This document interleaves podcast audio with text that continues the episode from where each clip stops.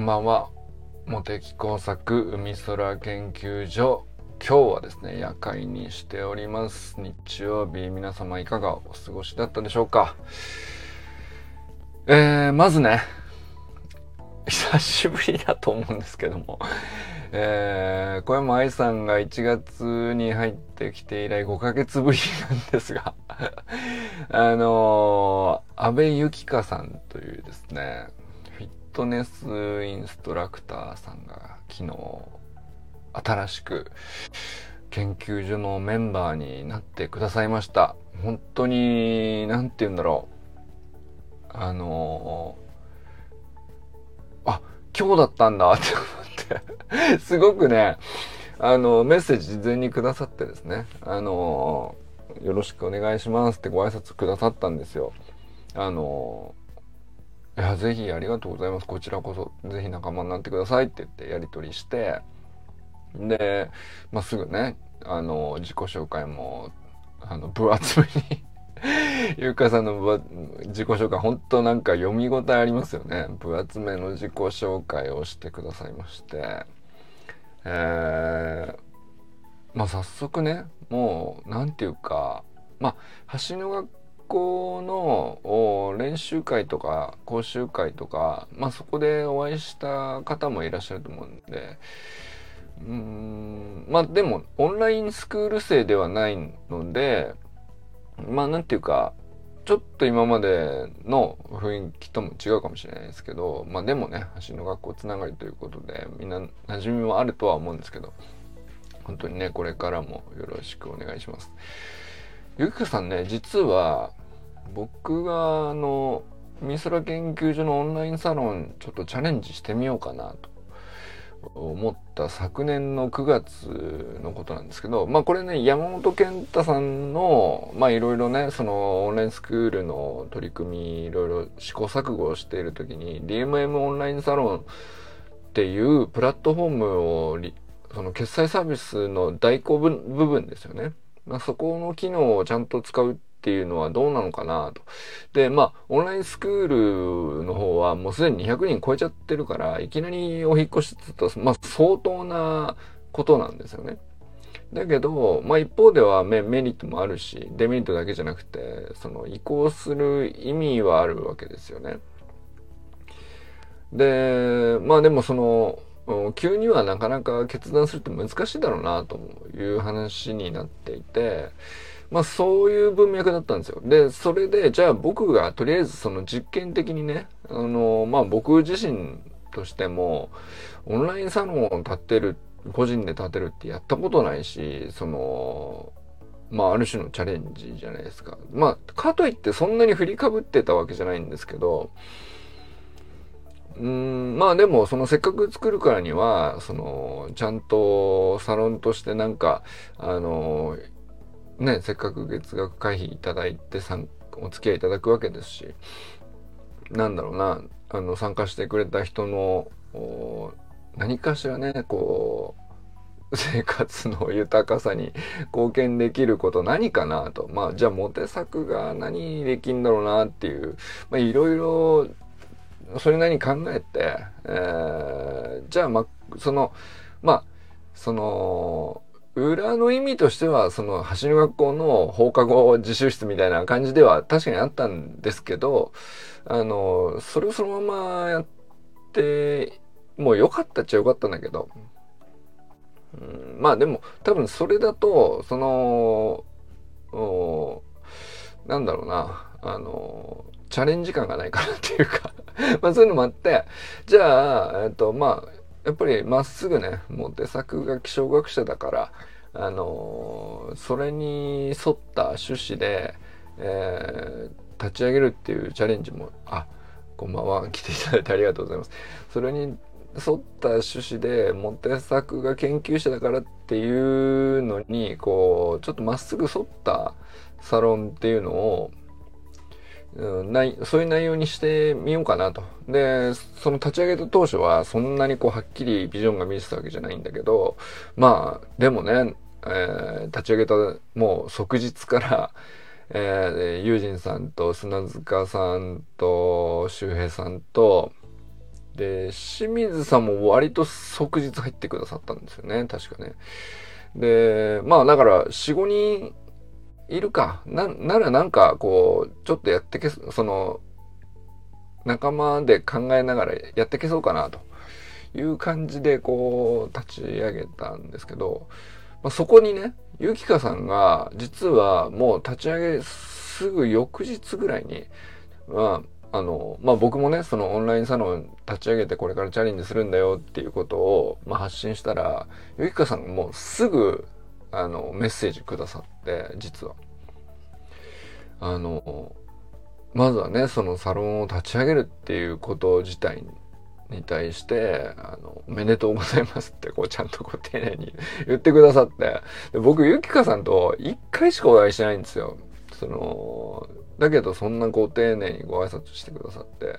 で、なんか、その、そのサロンの趣旨とかもさ、そんなちゃんと書いてあるわけじゃないのにして、でも、こういうことをされるんですね、と。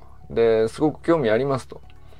そこまでちゃんとなんだ、なんていうの、要するに少なくとも案内文ちゃんと読んでくださったってことですよね。で、それで、あの、でもまあ、ゆうかさん、こう、すごくアクティブな方で、いろんなことをこう勉強されていて、いろんなこう、アクティビティにこう、コミットされているので、まあ、それ、こう、いろいろ今、その、取り組んでるものたくさんあるので、うん、まあ、今はね、そっちにコミットしてるんですけど、少なくともそのモテ作のオンラインサロンにも実は本当に、えー、まあなんていうか、えー、単純にこうちょっと遠くから応援しますじゃなくて普通にちゃんと興味がありますっていうあのしっかりめのメッセージをくださってですね。あこういう人いらっしゃるんだなと思って。うんもうなんていうかまあもちろん嬉しかったのも嬉しかったんですけどあのなんていうのかな、それわざわざさ、メッセージしなくたってさ、あの、まあ自分のね、こう、空いたタイミングで興味があって、えー、あ、今かなっていう時期に、こう、しれっと入ってきたって、全然それ問題ないんですよ。それでいいんですよ。だけど、わざわざもう、まず立ち上げたその翌日に、えー、こういう趣旨なんですよね。すごくいい、いいですねっていうことをめ、丁寧にメッセージしてくださって、でその上で、あの、今自分はこういう状態っていうこともシェアしてくださった上で、あの、なんていうか、なんていうの、まあ時期はね、あの、はっきりおっしゃってなかったと思うんですけど、あの、落ち着いたところで、あの、きっと参加すると思うっていうことをおっしゃってくださったんですよ。で、まあそういう言い方だと、まあなんていうか、あの、なんていうのかな、落ち着いたところでまた参加しますっていうのって、えー、その文面だけ読むとね、えー、なんていうか、そういうこと、そういう文面をメッセージでやり取りした中の9割方ぐらいは、まあ、なんていうか、そうは言ったものの、結局、立ち消えになったりもよくする言葉だと思うんです。別に全然悪気とかなくて、えー、まあ、なんだかんだ言って、こう、結局、最終的には、あの、そこまで響いてなかったとか、そういうこともあるんだと思うんですよ。まあ、他のことで興味関心が深くて、そっちにコミットどんどんしていって、時間を、あの、使うって決めていったら、あの、まあ、言ったことが約束でもないからさ。でもね、なんかその時に、あの、ゆっかさんの言葉って僕はそういうふうには受け取れなくて、あ、これはなんかすごく、まあ僕がね、なん、どれぐらいちゃんと続けるかにもよるけど、まあ続けていたらいずれゆっかさんとは、あの、何かしらでこうなんか一緒に取り組みできそうな気がするし、そのメッセージになんか嘘がないっていうか、その純度が高いっていうか。まあ、っすぐなのも本当にまっすぐなんですけど、だってわざわざメッセージしなくたっていいんですよ。その立ち上げましたっていうことに対して。でも本当になんか丁寧にまっすぐメッセージわざわざくださって。で、それから9ヶ月経って、えー、昨日久しぶりにメッセージ来たなと思ったら、あのいつも、あのゆかさんすごい Facebook に投稿すごくアクティブにされてて、で、しかも中身が濃いんですよね。まあ、ご自身がすごく一生懸命勉強してるっていうことは本当に本気で勉強してるからだと思うんですけど、まあ、その中身がすごく濃くて僕はだからそのあいや本当にいい発信だなと思ってるからシェアしてるんですけどいつもシェアしてくれてありがとうございますから入ってさあのー、この度ね9ヶ月の時を経てですねあの、サロンに参加したいですというふうにおっしゃってくださってこれは何て言うかなあの今までその今までもう俺は本当にね、一人一人みんな参加してくれた時の日のこと覚えてるんですよね。本当嬉しかったですよ。一人一人ね。だから、前回は愛さんね。で、もちろん、えー、先月辞められたアキラさん、中島アキラさんも辞めるよっていう時のメッセージも僕は正直嬉しかったよね。あのー、初めての大会者が出た時も、あきらさん来てくれて6ヶ月付き合ってくれてちゃんと大会するっていうあの自分がそういう状態になった時にまっすぐちゃんと大会してくれたっていうのをなんかそこをずるずるいかなかったじゃないですか、あきらさんがね、先月の。まあ、あの、いくつかサロン内にも投稿残ってますけど、なんか、あ、これほんと健全なやりとりできたなって思ったりしてて、だからそれも大会も含めてなんですけど、まあ入会し、た時にこうそれぞれ皆さんこうやり取りしたことをこう全部一個一個ねその前奈くんか奈くんもわざわざ俺に電話してきてくれたとか。あとはその前がゆかさん、えー、あかねさんとかね。まあそのまあ最初からね清水さん砂塚さん友人さん周平さん。まあ健太さんか、まあ、その辺のメンバーはなんていうかほんと序盤からえー、序盤からっていうか、まあ、立ち上げ、ぜ、立ち上げ前から、あの、まあ、ある程度さ、あの、関わってくれてたから、まあ、そこももちろんありがたいし、なんかね、そう、ゆっかさんが昨日入ってきた時に、あ、9ヶ月続けてこれたっていう、こう、今までの、まあ、歴史ってほど長くはないんだけど、あの、いろんなことをやっぱりやり取りして続けてきて、えー、ゆっかさんがこう入れるところまであのなんていうか僕らこういい感じでねあのこのサロンをいい場所にしてこれててよかったなぁと思っなんていうか考えっていうのともちょっと違うんだけど、うん、待ちわびてたわけでもないんだけどね。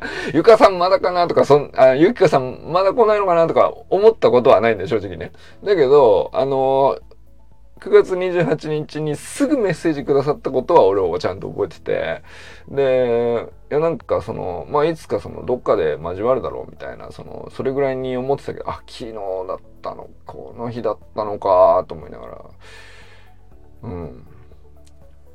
いや、なんかね、まあそんな日だったんですよ。だからなんかその昨日の夜はなんかすごく幸せに眠れましたねなんかねうん。ということでね。まあそんなわけでまあゆきかさんこれ皆様ね是非ねお友達になっていただきたいんですよ。多分うんとなんだろう。もうゆきかさんと Facebook の中でつながっている人の方が多いのかもしれないですけどまあ小山愛さんとかも、ぜひね、あの、つながっていただければと思います。あの、今、何歳なんだろう。まあ、少なくとも20代がね、いや、すごいよね。20代、え、なおくんに続いて2人目か？で、30代もいて、40代もいて、50代もいるっていう、あの、年齢の振れ幅的には、なんか10人しかいない割には 割とさ、あのー綺麗に散らばりつつ、男女比も64ぐらいか？これで。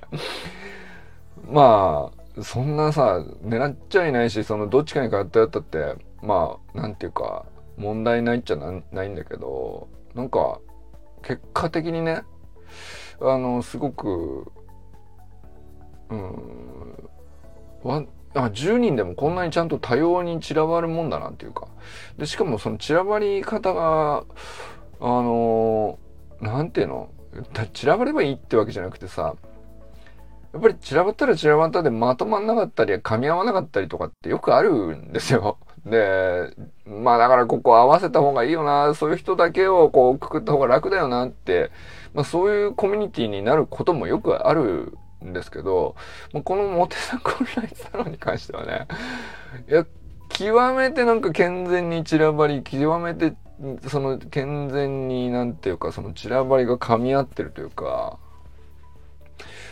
そこになんかああネクストバッター阿部由紀香さんでしたか。あもういいピース待ったなっていうね。なんかねそんな感じしますよね。あのまあ皆さんもそのいや一番そのなんだろうつながりが深いのでいくと中村修平さんだと思うんだよね。これ実はその中村修平が、えー、2022年1月16日に埼玉練習会講習会を走りの学校のねあのまあ企画というかイベントというかまああれをさまあ主催者を担ったわけですよね、周平さんが。で、チラシ2000万円を配るためにはどうしたらいいかとかさ、オンラインスクール生でこうみんなで作戦立てたりとか、なんかその そんなとこからさ、その、あの開催自体もすごく、なんていうか、当日も素晴らしかったんだけど、開催に至るまでにどうやって人を集めるのかとか、どうやってその2000万円のチラシをどこに配るのかとか、めちゃくちゃ作戦会議してたんですよね。だからあのイベントだけはなんかもう、まあ、橋学校の練習会いろいろ思い出深いものあるんだけど、その、あそこは本当特別なのよ。で、その特別な練習会、講習会で、まあ人数もすごすごかったんだけど、特にその講習会に来てくれてた一人が安倍幸香さんだったんですよね。でそういうつながりなんですよ。だからなんか、周平さんはすごく縁が深いですよね。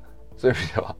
まあ、周平さんが繋いでくださった、あの、メンバーっていうことですよ。安倍さん、安倍幸香さんが今回、その、このサロンに来てくださるっていうのは、まあ、周平さんがそこで、あの、素晴らしい、あの、講習会を企画して、大成功を収めていなかったらね、え 僕とゆきかさんが繋がることはなかったわけなんで、うん、まあで、まあ、あの講習会本当に来てる人レベル高くてみんな。その、なんていうか、フィジカル的にもそうだし、なんていうかな、あの、その、講習会に対してのこうコミットの仕方っていうか、あの、パフォーマンスも素晴らしいんだけど、どうやって人の話を聞くかとか、人がお互いこう、受講生同士でも、そのより良い時間を作ろうとするっていう意思がすごく感じられたんですよ。もう全てのメンバーに。なんかほんとレベルの高い人が集まるとこうなんのかっていう、うーん、なんか、あの、ちょっと、なんていうのかな。あの、狙ってできないなと思いながら、あのまあ、僕はその周りでサポート部隊として周りにいたわけなんだけど、もうほんとね、なんていうか完成された舞台芸術のようにですね、あの 役者がすごいのよ、とにかく。で、みんなアドリブなわけじゃん。その、も、こういうもんだよって知ってるわけじゃないし、お互いの顔知らない人同士ばっかりなんだよ。だけど、人がこういう風に動くということは、次こういう風に、ここにいるべきだとか、あ自分のパフォーマンスがこうなったっていうのを、あの、まあ、周りの人がレスポンスを返してフィードバックしてっていうのが、あれほどね、なんていうか、見事に行われてた空間って俺、あれ以降見てないんだよねすごい回だったんですよ、あれはね。その講師も、もちろん講師素晴らしい、中身も素晴らしいし、で、それはいつも変わらないんだけど、それに加えて参加者が本当にみんな素晴らしくて、で、まあその中でも僕が一番なんていうかな、あのー、目を引いたっていうか、もう突き抜けて輝いてるなって思った人ですね。安倍ゆきかさんは。これ本当にそう思ったの。あの、何がって言うと難しいんですけど、だから、その、周りさ、プロアスリートとかいるから、そのパフォーマンスで言ったらもっと素晴らしい人いたよ。その動きで言ったらもっと鋭いとか、あの、まあ、説明聞いてその理解度が深いとかっていうのもあの他の人の方がすでに理解してるとかっていうのもあったと思います。だけどね、なんだろうな、俺、ゆきかさんに何を感じ取ったのかは、正直ね、まだ言語化できてないんですけど、うーん、なんだろう、まあ、女性っていうのも別、まあ、少なくはあったけど、もう一人二人いたと思うんだよな。ゆかさんだけじゃなかったと思うんですけど、女性だから目立ってたとかでもなく、あの、十数人いたのかな？十四五人いたと思うんですけどあのそれだけこうなんていうか周りがこうなんていうの？それこそプロバスケットボールのコーチとかねそのコーチングとかっていう意味でもレベルの高い人もうほんといっぱいいたんだけどなんだろうこの人すごいなって俺思ったんだよね ゆきかさんの受講しているううなんていうかその空間における立ち振る舞いですかね。うん。なんていうか、あの、学びに、学んで吸収して、なおかつ自分がいただくだけではなくて、その場合に対して僕、自分なりに、こう、それこそ本当に与えられることは何なのかっていうことをもう同時に考えてんじゃないかなっていうまあそういう雰囲気ですかね。で、それって、なんていうか、どの動きがとは、あの、わかんないんだけど、あの、そうしてる人だなってていうのはわかるんだよね。これね。これわかるんだよな。で、それが、なんか、あの、本当に、あレベル高い人だなと思ったですよね。うん、まあ、で、その後から聞いたんですよね。そのフィットネスインストラクターさんで。で、まあ、キッズのスポーツトレーナーとして、まあ、いろんな子を教えてたりとか、まあまあ、その、まあ、そういうご職業なのかなとは、まあ、一見して思ったけど、うん、どれぐらいのこうキャリアがあるとか、どういうところに所属されてるとか、もちろん初対面では全くわかんないけど、まあ、一通りこう、90分間こう、いろいろね、トレーニングとかプログラムの内容走り革命理論の中身こう宇佐美くんがね講師で、まあ、みっちりやる中でまああこの人すごいコーチなんだろうなって えそのな名を馳せてるとかじゃなくてあの本当に実力のある人だなと思ったですよね。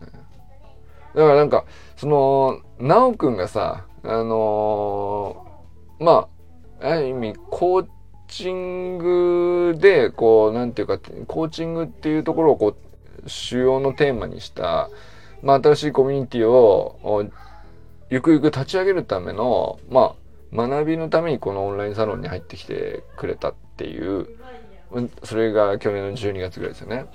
まあ、そこからすると一番その、なんていうか、あの、思いとか、まあ、すでに実践されてること自体が近しいかもしれないですね。なおくんとゆきかさんっていうのはね。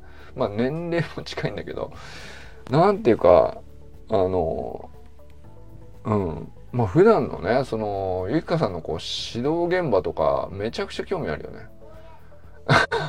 ど、どうやったらこんな、こう、なんていうか、人から学ぶ、その、教えてる姿は俺は見たことないんだけど、見たことは、生身で見たことあるのは、あの、周平さんの企画したあの、走り革命理論講座1、レベル1だよね。あそこで受講してる受講生側としてのゆきかさんを見ただけなんだけど、あ、レベル高って。んで、コーチとして、で、受講生側の立ち振る舞いを見ているだけなんだけど、コーチとしてレベル高いんだろうなって思えるって、これよっぽどのことだと思うんですよね。なんだろうな。これなんでそうなったのかちょっとわかんないです。わかんないんですけども、あの、まあ、そんな方です。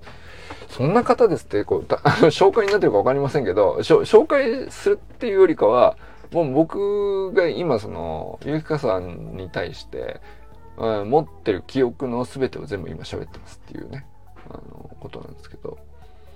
うん。まあで、その、で、逆にね、その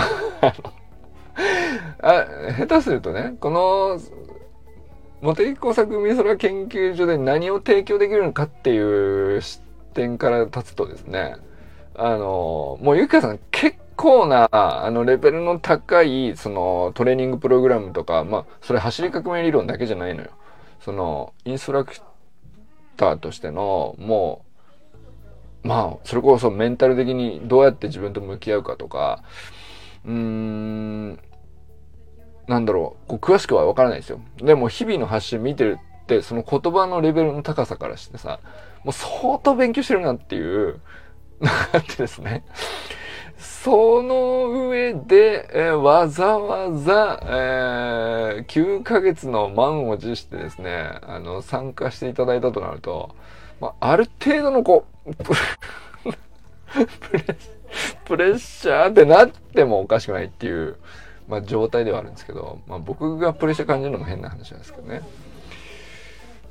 あの、なんか、まあ一応、まあ改めてなんですけど、これね、まあだから、ちょっとゆきかさんへの入学オリエンテーションみたいな感じになってますけど、まあ、あのじゃあ何が、あのこのサロンの中にいると、できるのかということをね、改めて考えました。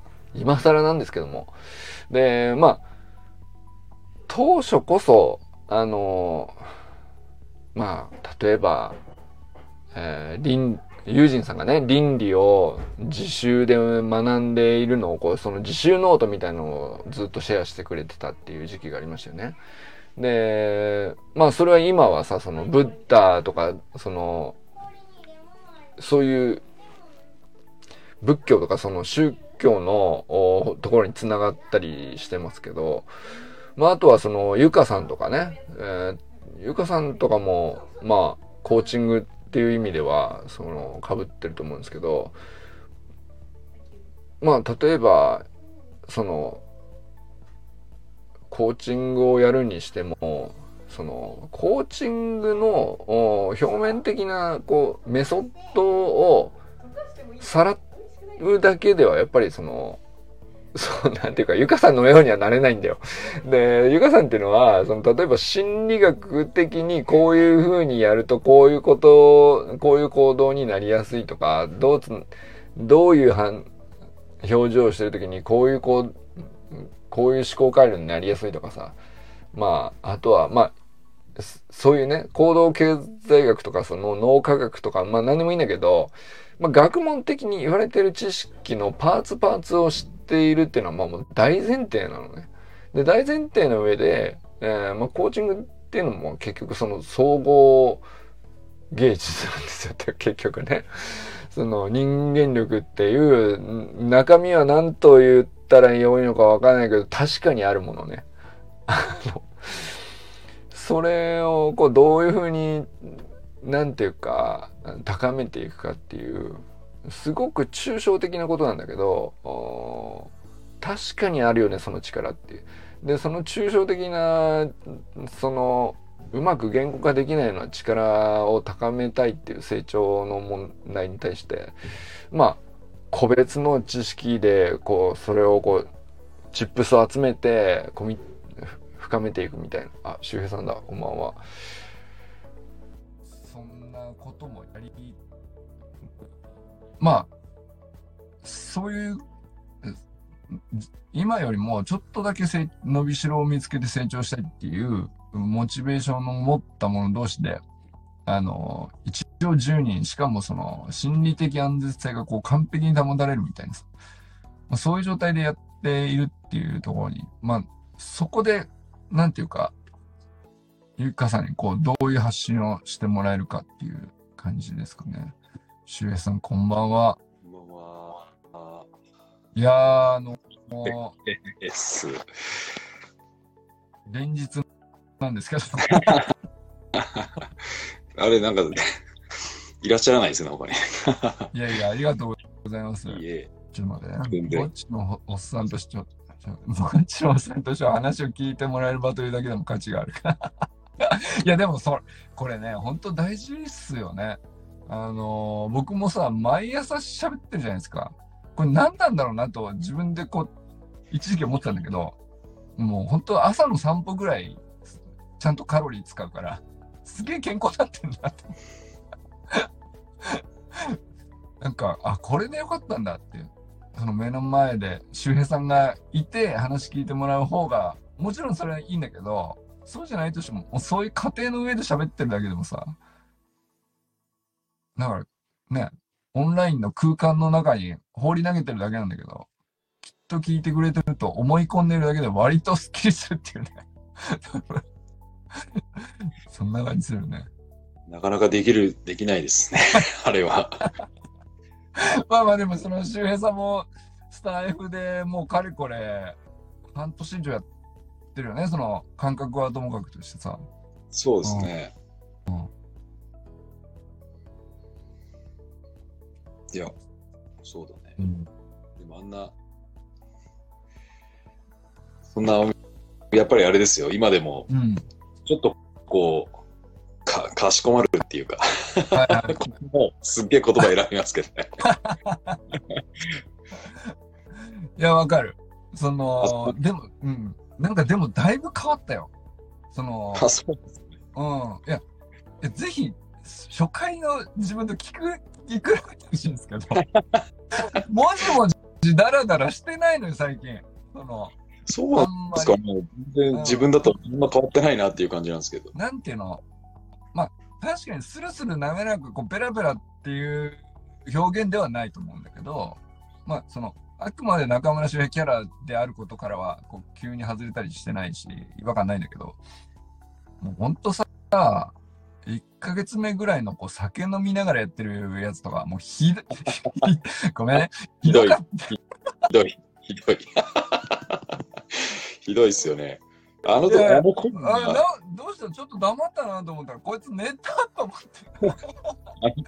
いや、あの頃はもうあれですよ。だってお酒飲まないとできなかったですもん。のえ寝たの？これみたいな。とちょトイレ行ってきますっつって、よあのブチって切れて、すみません、翌朝になってましたみたいな。ありましたね、そんなのね。いや、面白かったね。なになに入りたい？え？どれどれ？え？ちょっと待って。どれどれ？んいや、言うて。何？んん？封筒封筒お名前シールの封筒お、これか。ん合ってる？いいよ、もう。オッケ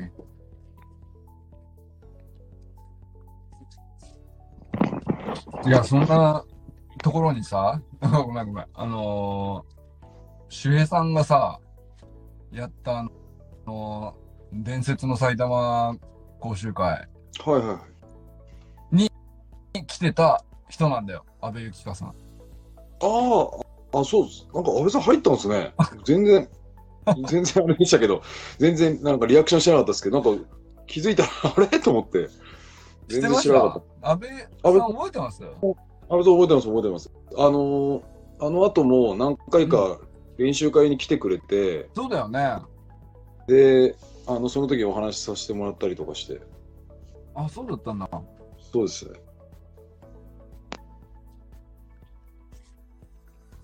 いや、なんか、なもう、周平さんつながりで、ついに一人入ったっていう。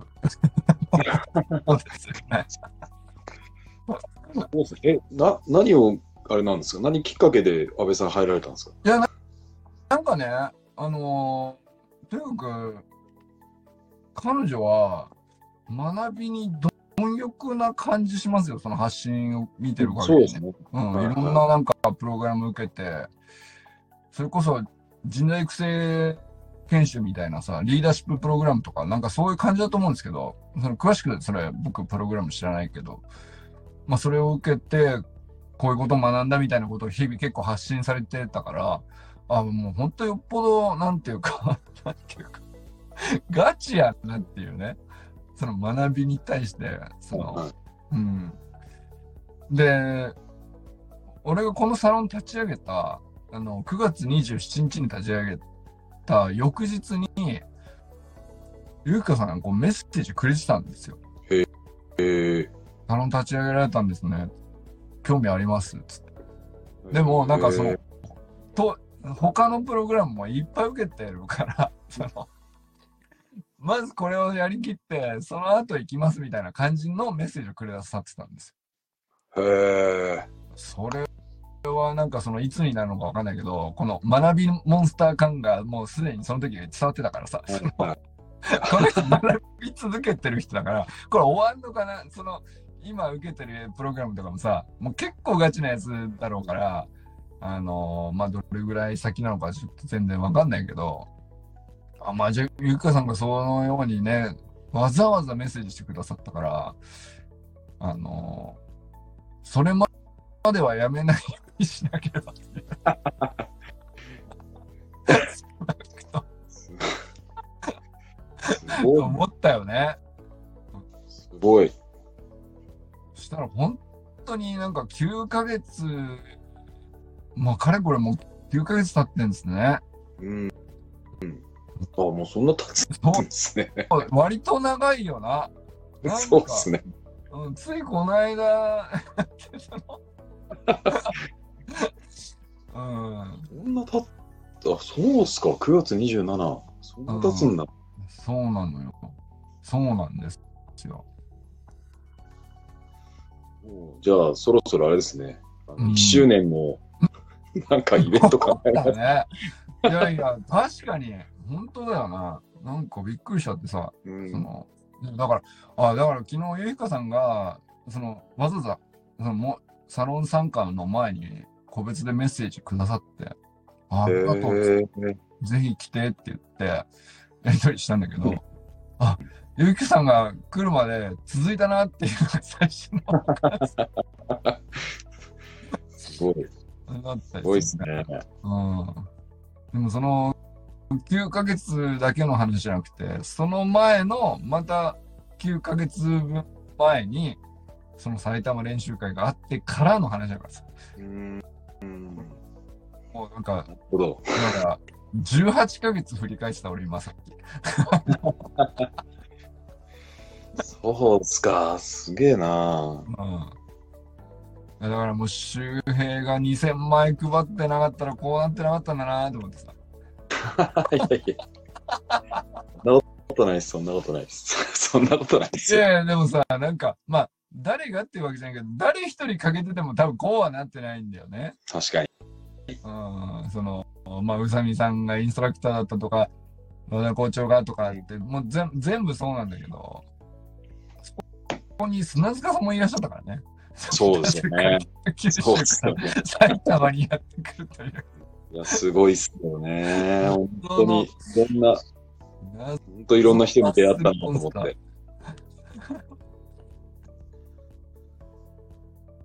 や、本当。中の学校のおかげで、本当にいろんな方と出会えてるから、それもねうん、全国各地、津々浦々の人と会えてるから、すごいことだなと思って、なかなか今までじゃ考えられないですね。本当だよね。で、これがなんかまた、なんていうのかな、あんまり今までない感じの、こう、深さと長さっていうか、その、途切れないと大体薄いっていうね、あの、過去の俺の人間関係において、こう、途切れない人は、その、あまりこう深入りしすぎないから、熱が冷めないっていう、バランスの上で成立してるっていうところがあるんですけど、なんか割とみんな深いのよ。全員。がっつり、こう、なんかやりとりしていつつ、ああ、もうかれこれこんな経っとるなぁと思ってうん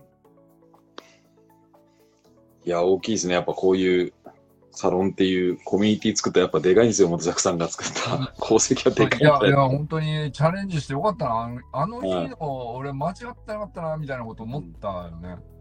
あんまりその、当時はさ、なんていうの、こう、形上誰だって作れるんだからやれやればいいじゃんっていうぐらいのことで、あんまりなん何の覚悟とかもないわけよ。そのビジョンとかさ、覚悟あのーみんなにこれを提供するぞとかもさ、何にもなかったじゃん。本当に。まっさらの土地だったからさ。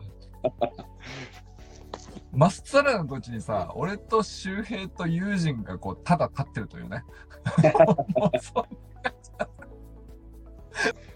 ほんとまっさらの土地だったもんね、あれね。うん。いや、そうっすよね。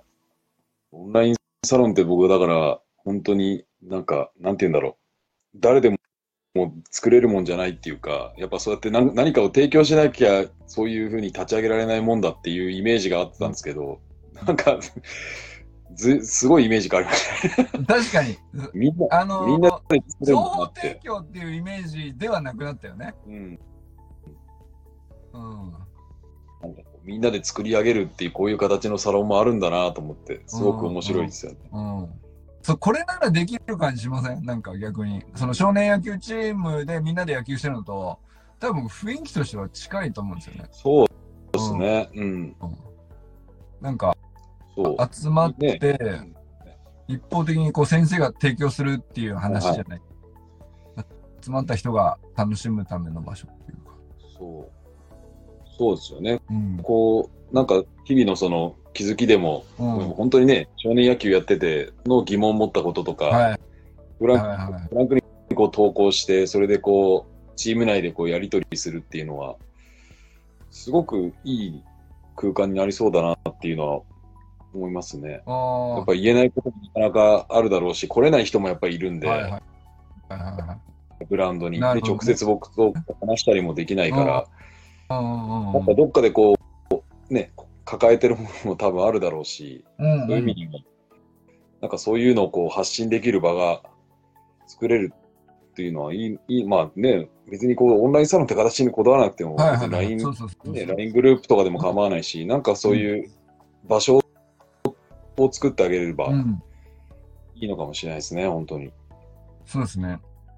周平さん、なんかその、少年野球のチームでのややりとりで、はい。LINE 上でも、なんかホームページでもなんでも、なんか結構いろいろやってるじゃないですか。うん、まあ、やりとりの仕方で変わったことあります？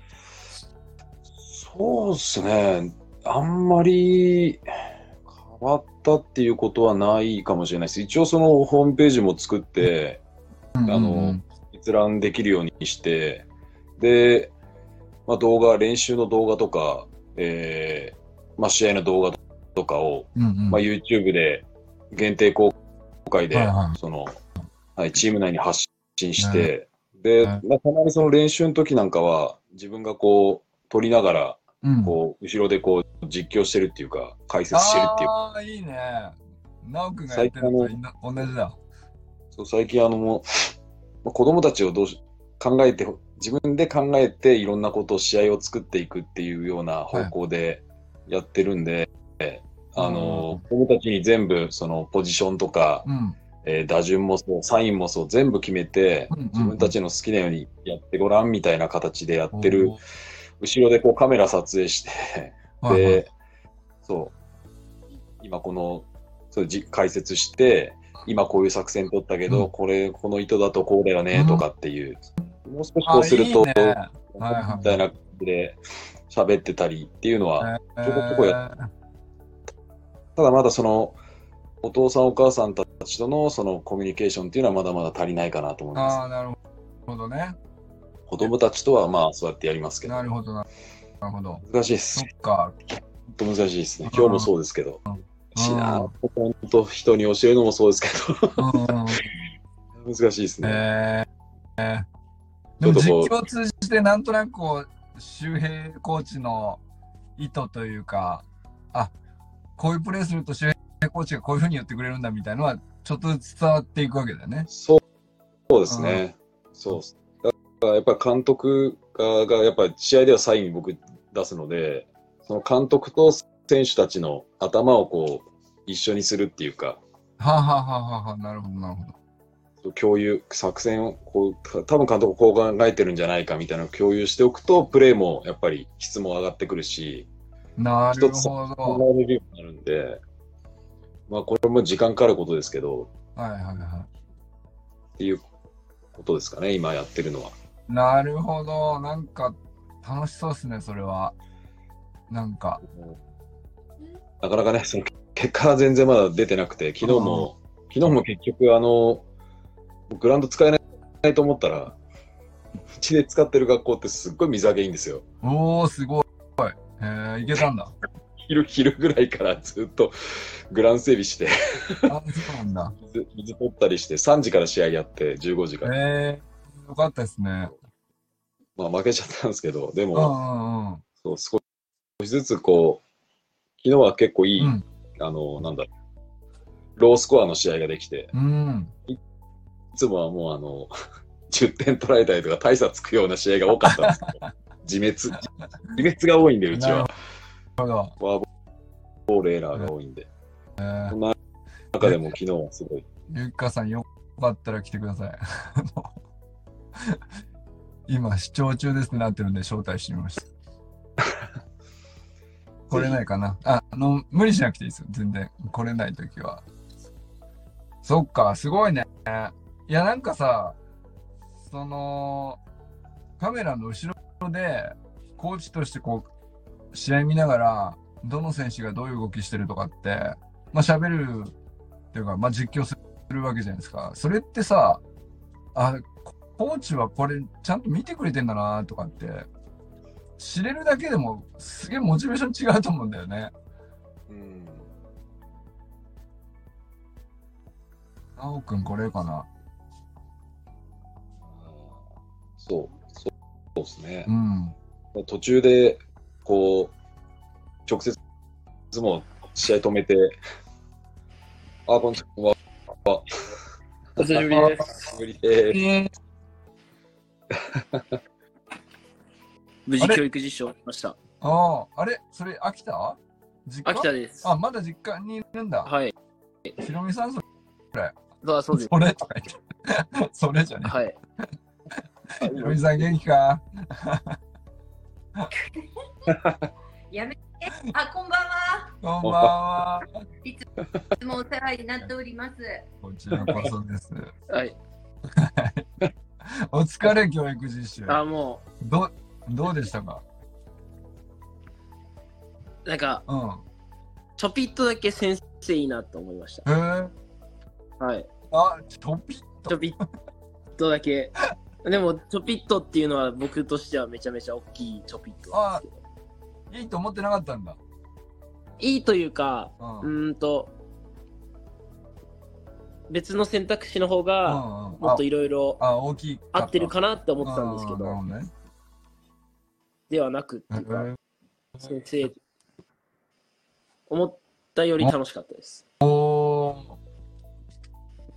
それはどんなところで、こんなところで。うん、なんか本当に野球部の指導できればいいやぐらいの感じで、最初は。なるほどね。はいはい最初はそんな感じだったよね。うんでも、いざ入ってみて、その、学級クラスの野球部じゃない子とか、はいはいあとは体育で。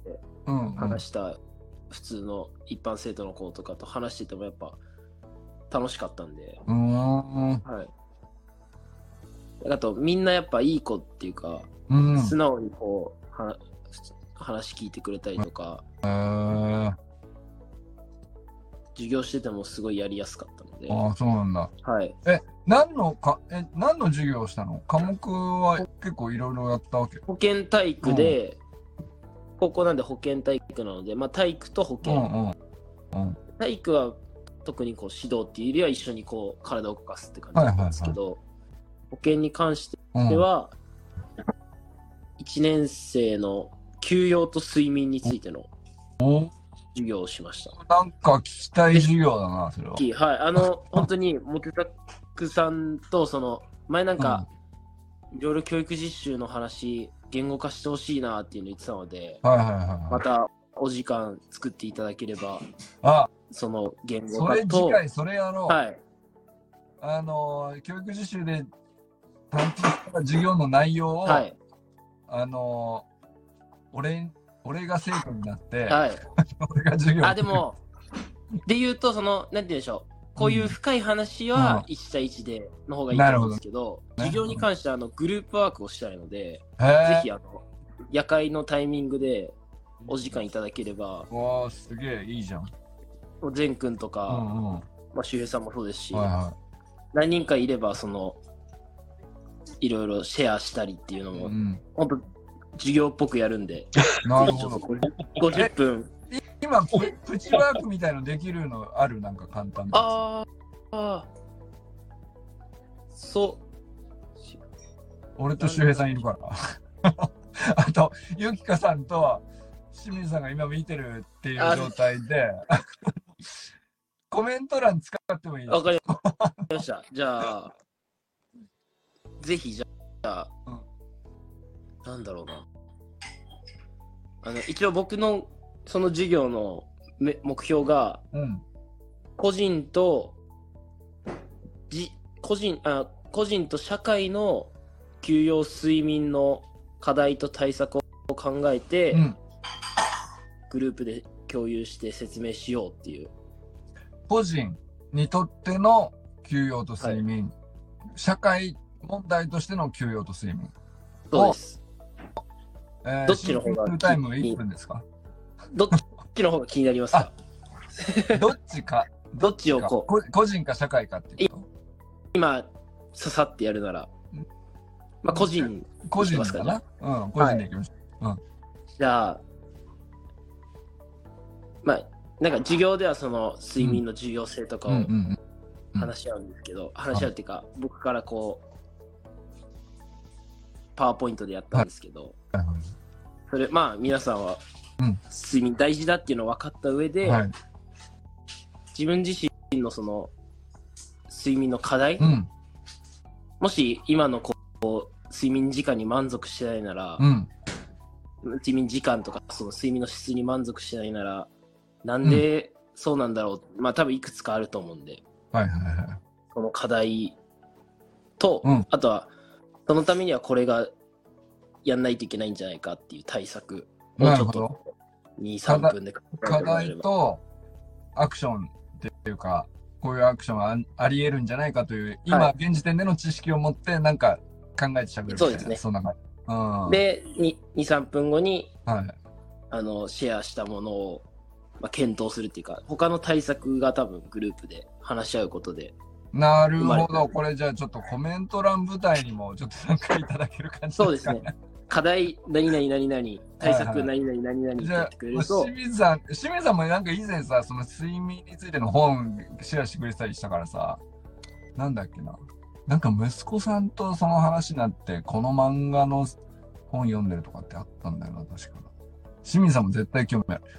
まあ、ゆうかさんも多分ね、あれだけ学んでたら、通ってないはずないからっていう。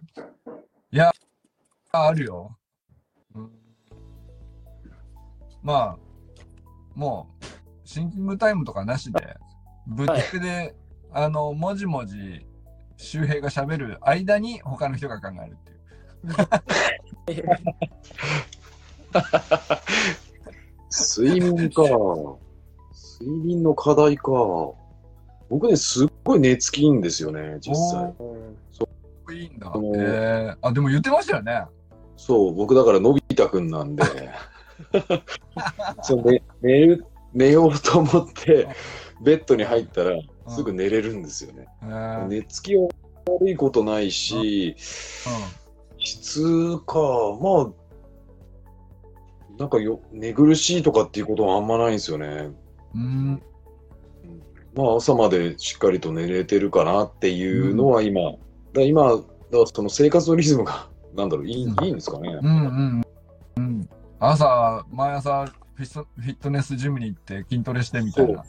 はい。しっかりと体を疲れさせてるというか、はいはいはい使い切って、うんえー食事も取れて、3食しっかり食べて寝れてるっていう、うん。今はすごくその、食事と全てバランスが整ってる方かなとは思いますね。なるほど。今までで考えるとね、い今が一番むしろいいぐらいな感じなんだ。はい。へえ。すげえな。まあ、当然、そういう人も出てくるよね。実習でグループワークとかやってる。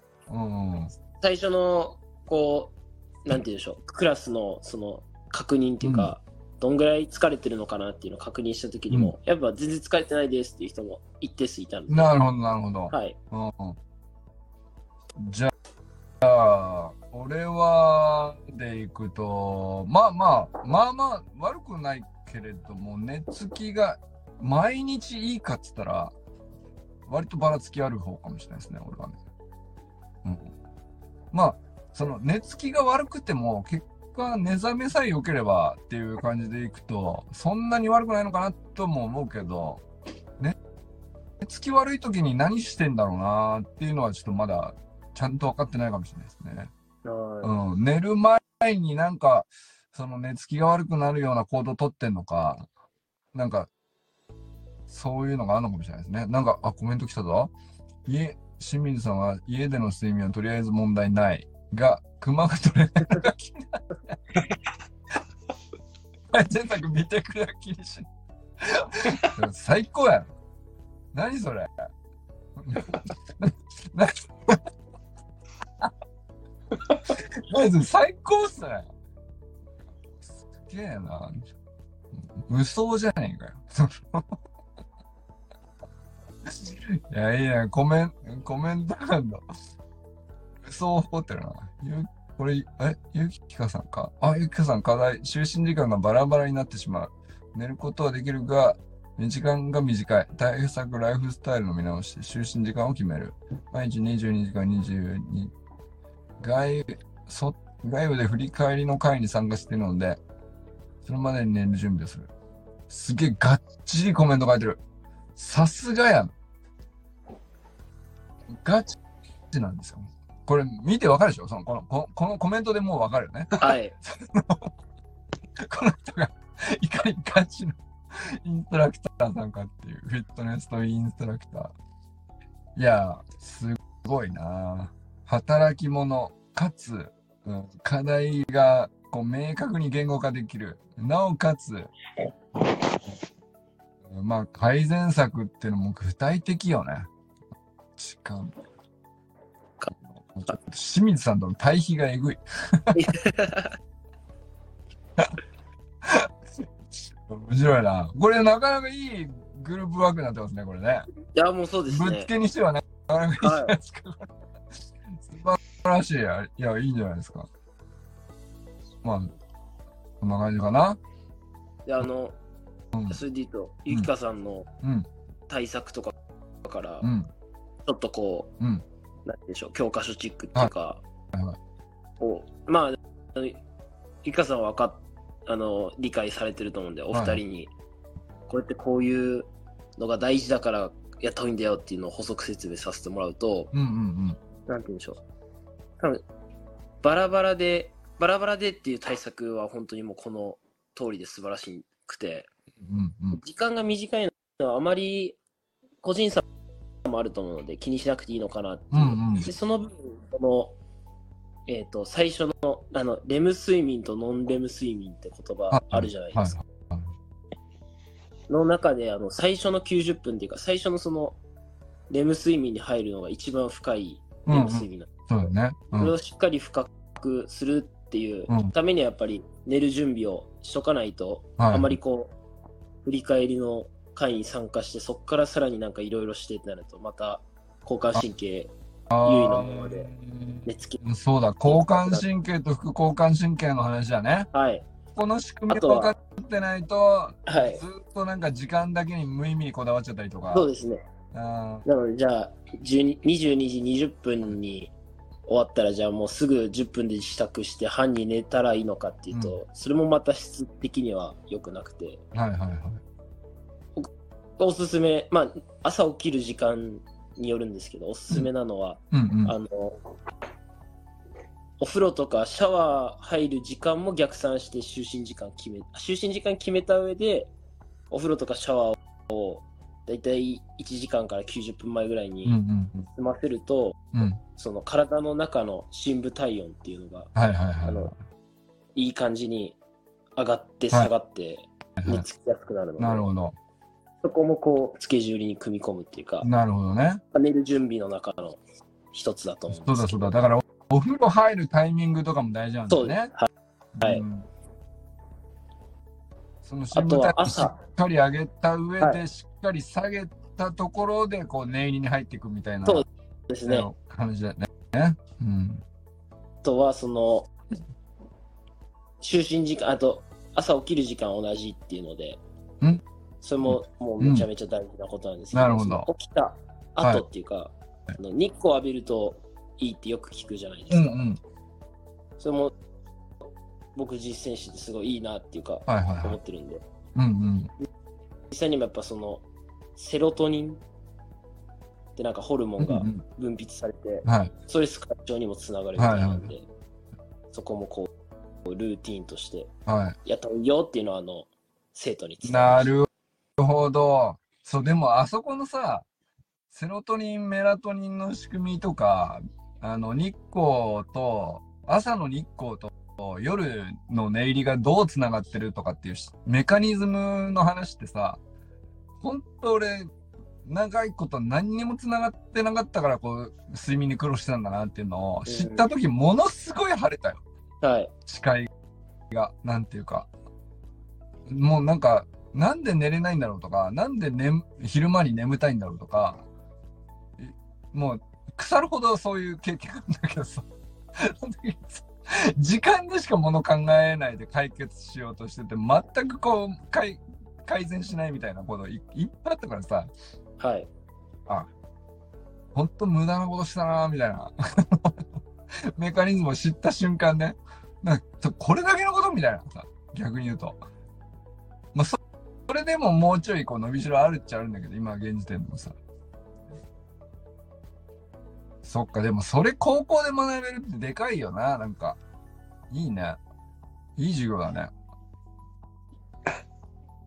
まあ、それをこう、パワーポイントとか作って、うんうんうんもうあの、黒板にこう、チョークで文字書かなかったんで、今回。もう電子黒板があっては、それで授業する。えー、なるほど。えー、いいなあ、パワーポイントとか見たいな。あ、はい。パワーポイントは見せれるの？全然見せれます。その、個人情報とかがない、ないっていうか、もう、それを転用して、何でも使えると思うんで。おーじゃあ、パワポのどっかアップしといてよ。パ ワポ入れといて、あの、ファイルアップとかできんのかな ?PDF とか画像とかにしたの方がいいのかな？わかんないけど。はい。この夜会終わったら、ぜひぜひ。パソコン、パソコン開きな、同時進行できるなら今、うパソコンであ、マジか。やってみようかなと思うんですけど。お昼寝は20分以内に抑えると良いと本要約動画で見ました。あったね。俺も見た、それ。パワーナップってやつだよね。本要約チャンネルとかほんと素晴らしいよね。やっぱりよく考えると、なんかこう何気なくエンタメとして消費してもいるんだけど、あれでかいよね、やっぱり。あれでこう、割としっかりめのちゃんとした知識がさ、ほっといても入ってきて、必要な時に使えるみたいな。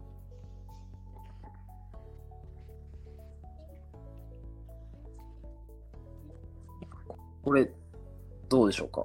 こうやって。これだと今、えー、受けたい、受けたい授業。はい。えー、す素晴らしいね。流れがこんな感じだったんですよ。なるほど。今、その3だけなるほどやね。りました。ワークシートを使って授業をまとめます。はあ、素晴らしい。アクティブラーニングや。すごいね。これは受けるでしょ。はい。あの、ワークシートも、あの、3クラスやったんですけど、だからう、ん。105人のワークシートあるんですけど、はい。やっぱこう、新しいこと知れましたとうん。か、楽しかグループワーク楽しかったですみたいなのが、感想としてももらってて。え、ー、幸せホルモンであるセロトニン、心と体の健康のお話が走りのん学校の授業で学べるのは素晴らしいですね。さすが。もうなんか、この時点でね、ゆきかさんのこう、教養の深さが。幸せホルモンって言い換えれる時点でもう深いよね。そうですね。ねもう僕もちゃんと幸せホルモンってあー、さすが。なぜ睡眠が大切なのか、な、の、なぜが分かるとやってみようという行動につながりますね。行動心理学まで分かってらっしゃるコメントです。すごい。レベル高い今日。急、急に、急にレベル高いな。すげえな。あー、なになに就寝90分前に入浴を終える。はいはいはい。深部体温の話だ。あのスタンフォード式最高の睡眠って多分一番こある有名な。見た。本あれ読むチャンネルで見た。多分清水さんと一緒。俺は同じの見たと思で、さっきのう。はいはいはい。うんっていう、ここの話も。はいはい。だから一発目が一番深いってやつね。アップローチとかつけるとこの波形が見れるから、うんぜひ見てみてねみたいな話ははいはいしました。すげえレベル高っ。で、これがその社会のあれなんですけど、うんうんうん。これぜひ今度やりたいです。何々高校の校長先生として、なるほど、素晴らしいお題やな。へえ、すごいこれ。これはいいグループワークですね。これ盛り上がるな。1年生なんで、うん。はいまあ、ぶっ飛んだ意見とかも出るんですけど、はいはい。全然 OK で、この意図としては、その、結局2年こうみんはない選挙権持って、うん。社会のことを誰かにこう頼むっていうか、選挙でこう、この人がいいって決めない、決める必要があると思うんですけど。そうなった中で多分、ニュースを個人的なこととしてうん受。け入れるっていうか、うん。僕自身もそうだったんで、なんか社会ってこうなんだなとか、社会的にはこうだろうなとかうん、視点をこう、アンテナをいろいろ持てればいいなってことで、なるほど。と近い感じで校長先生となかるほどね。学校っていう社会にしたんですけど、はいはいはいこれはいろいろ面白い意見が出たんで、えー、これはうちらの10人でもまあまあ盛り上がる話じゃない？ぜひちょっとあの、うん。はライブでっていうよりあの、画像を貼り付けるんで、いはいぜひコメント欄でこう盛り上げられ、盛り上がれれば。みんなそれぞれ何かのコミュニティのメンバーでもしそこのリーダーだとしたら自分ならどういう施策をするかっていうことで自分ごとにできるっていうグループワークですよね。はい。ああ、すでごい生。徒なんで、高校っていうことで。だから周平さんだったら林レッドスネークスの講師として少年たちの睡眠の質を改善するために何ができるかみたいなことですよね。お題としては。あこれちょは実践的ですね。あ、これか。もう、猛練習でクタクタにさせるか。でも、それ、それってあながちまあ間違いじゃないというはいはか、これ、出し切らせる。これあの最初の導入の休養の話で、うんうんうん。これ昔と今だといろいろ疲れっていうのも疲労っていうのも違うんだよっていう話が今、周平さんの話からつながる。なるほどね。なるほど。清水さん、問題ないと言っていますが、普段の睡眠時間は5、6時間、もっと睡眠時間確保した方が良いかなとは思っていますが、特に体に異常はきたしていないので、これではこれでいいの。まあ、快適にす一日を過ごせているんだったら、時間を1時間伸ばすとか減らすとかっていう調整が、話も大本質ではないのかなっていう気がしますけどね。睡眠負債。6時間睡眠が続くと、に2晩徹夜したのと同じような脳の状態になる。えーまあ平均値としてはね。はい。で、もうこうなってしまうよっていううん。今まあ、まだこう意思を持ててる状態だと思うんですけど。これね、でも確かに、俺多分、俺自分が40前半の頃にこの状態になったなっていう自覚がありますね。なんか、逆にその負債が積み上がっちゃった後って、後から8時間寝たところで、8、8時間睡眠を1ヶ月やったところで、うん、全然取り戻せないみたいな状態になっちゃうで、ちゃん、ちゃんと話つながるんですよね、こう。借金のちゃんと今もう本当ふ振ってくれたんかっていうぐらいさすが8時間足りないんですよ。レベル高っ。えー、あ、そんなデータがあるんだ。はい。俺の実とにかく寝てください。まんまや。まんま。すげえ。え、すごい授業だね、これね。これ面白かったです。ここれどうやって自分で作り構成するの？もう指導。指導要領でこんなにしっかりめにあるんですか？いやもうほん本当にその最初模擬授業をこれ大学の時にやっててはいはい。その指導案をこうアレンジしたものなんですけど、うん。模擬授業やった時はこういう本当に教科書チックな。ことだけ書いてであとはあのグループワークはそれやってって感じだったんですけど、うんうんうん。どうせやるならってことでこうその睡眠負債の話とかあのレーム睡眠の話とかは前にあのコロナ禍の時に後輩に向けてこうコンディショニングの指導をしようって思った時に作ってた資料なるほどままんまこれあったのえでそれをこう使わせてもらった。すげえな。あ、じゃあ、そこは、だから、既存の知識ををどれを、どういう順番で組み込んでいくみたいなのは、直そうですそうくんの裁量で決めてるってことね。でこの流れとしてはそのグループワークの、で話し合わせてじ、まあ、僕はっていうか先先生はこういうこと一緒でこうその話したりとかなるほど。はい10年ぐらい負債がデフォルト起こしたままでした。め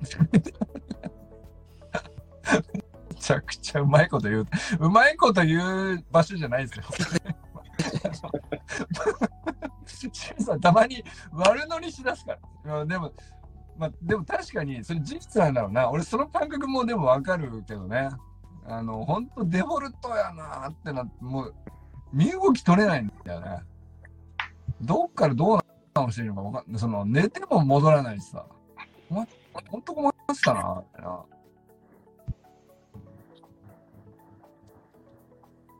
そうだな、だから、デフォルトを起こした人がどうやったら抜け出せるか確かに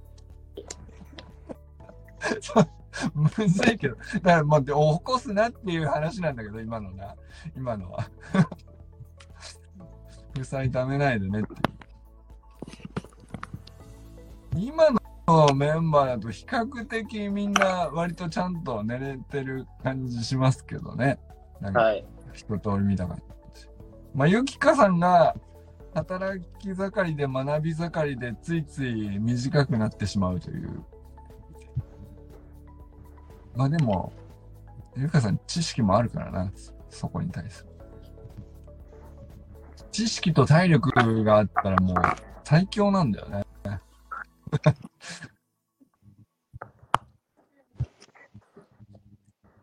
いや、面白い。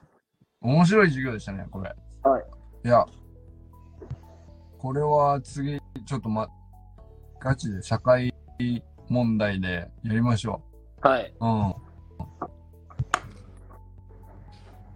あきちゃんにはいつまでいいの？明日までです。ああ、そうなんだ。で、あさって、あの、日体大の初戦、全日本の大会の初戦があるので、うんうんうん。日本一に向けてって感じですね。また実況とかやるの？あ、さすがにもう、あの、全日本は、あの、J スポーツの利権ああ、もうガチのやつが入るガチ。のでうん、そこにはまだ入っていけないですね。周平さんがさ、少年野球チームの練習とかの試合とかのさ、ビデオ撮りながら実況やってんだって。はいはいはい。これ何気に、何気に流行るかもしれんな、なんかねあ。実況、野球のビデオを撮りながら実況するって、これ、俺コーチングとしの一部として、俺すげえいいコンテンツなんじゃないかって思ったよね。うん、あとは、なんならこう、他の親御さんと協力して、カメラがもう23台あれば、うんセンターからのカメラ、うんバックネットサイドってやれば、うんあので何個かあの機材使えばあの本当に試合っぽく。スイッチしながらできるんで、こう練練習試合の少年野球の試合としてはこうすごいいいものになるのかなっていうのは、うん。はい、確か面白いね。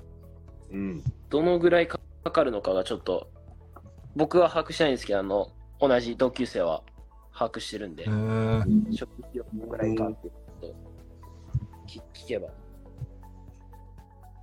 なんか実況でこういうコメントをこういうプレイに対して入れていくといいと思ってますみたいなのもさ、なんていうか多分みんなあると思うんだよね。はい、なんとなく実況してるかもしれないけど、それなりにみんなあると思うんだけど、それってさ、俺見たことないよ。ググっても。あはいはいはいはいその絶対出てこないのもほほっといてもさ。なんか俺そういう言語化されないけど、ふほっといたら言語化されないけど、本当はなんか根っこではちょっとみんな知った方が、あ確かにってなることって、その、隙間産業じゃないんだけど、なんかそういうの掘り起こしたいなと思って。はいはいはいうんそなんかそういうのがサロンの空間にこう溢れ出すと俺は面白いんじゃないかなって。直君的にはなんか実況やってる時に、こういう風に喋る、自分の癖っていう振り返りでもいいし、まあ、その選手についてこう述べる時には、こういう風にししようとしてますとか、うん意図は喋ったりとか。なんかそんなんでも、なんていうか、外に出すことじゃないけどさっていう、なんかその、部分ってあるじそうですね。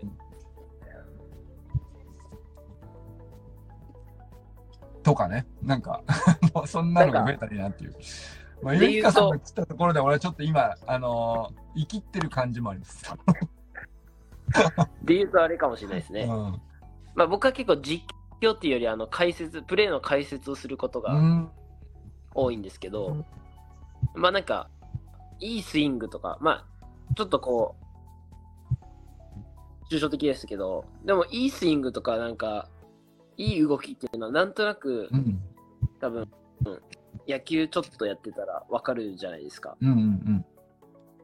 だからその、そのなんか言語化をするにあたって、多分こう、僕は結構下半身を見ていて、結構その、野球って先端の部分で見られがちなんで、確かに確かに。はい、もちろんそこでの大切なこともたくさんあるんですけど、うんうんうん。そこに至るにあたって多分いいいい守備でもしっかり足運んでたりとか、バッティングあ。でもバッティングピッチングでもしっかりその軸足に溜めたものを逆足にこう体重移動してたりとか、な他へのそのスムーズさとかが多分素晴らしいから結果的に打球が飛んでったりいいボールが行ったりしてると思うんでなるほど。のを見たりしてますね。へー目の付けどころみたいな話だ、その実況する上での。はい。ああ、面白いねきっ。とこうなるだろうなっていうのは予測して特に下半身を見てあやっぱそうだよねっていうことを言語化して伝えて確かになんか、目が行くのはその先端とか結果が起こる瞬間の、まあ、バットの、バットとボールの部分だったりとか、ふ、ふ送球だったら振ってる手の部分とか、はいそっちに目が行くもんね。で、そこでうまいとか下手とか見てるような感じになっちゃうっていうか、いでも、そその前にプロセスがとして下半身が間違いなくあって、そっちを見た方が質を見極めやすいみたいな話なの。はいうーん。一プレーに関してはそうなんですけど、うんうんもっとこうゆっくり見れるっていうか今回みたいにその教育実習生として別に指揮するわけでもないし、うんうん当事者当事者っちゃ当事者だけどでもこうバックネットからゆっくり見れるっていうのでなるほど。考えそういう時はあのもう本当プレー以外見てましたずっとはあ、歩いてる時とか。どういう声かけしてるかなとかああ、なるほど。一球一球に対してのそのあ何でしょうスプリットステップみたいなこうはいはい。ちゃんとこうゼロ歩目を切ってるかなとなるほどか、ね。すごい細かいところですけど、うーんっていうとこも多分、今話した下半身の動きも絶対つながるのかなっていう。そうだね。はい確かにそうするともう無限に楽しめるね。そうですね。うんなうんなので、一旦下半身の動きと、あとその、プレー以外の動きっていうのだけでもこうその選手についてずっと見てて言語化するだけでも。うまい下手って多分出てくるかなっていうなるほどね。まあ、あとこれから伸びてくるかどうかとかね。そうですねう。ん。なるほどね。いや、面白い。今日は分厚かったな。いや、よかったわ。ありいや、ありがとう。明日気をつけて帰ってきてくだわさい。また、あのー今度やりましょう、がっつり。ぜひ、うん。いや、勉強になったわ。よく寝れます。今日は。はい。ありがとうございます。清水さんもね、ありがとうございました。ゆきかさんはね、あの、途中退出されましたけど、ゆきかさんも来てくださって、なんか良かったですね。いやー、なんか、もう一回、新しい風入ってきたんで、楽しんでいきたいなと思います。ではまた、月曜日から頑張っていきましょう。はい。じゃあね。ありがとうございました。ありがとうございました。皆さん。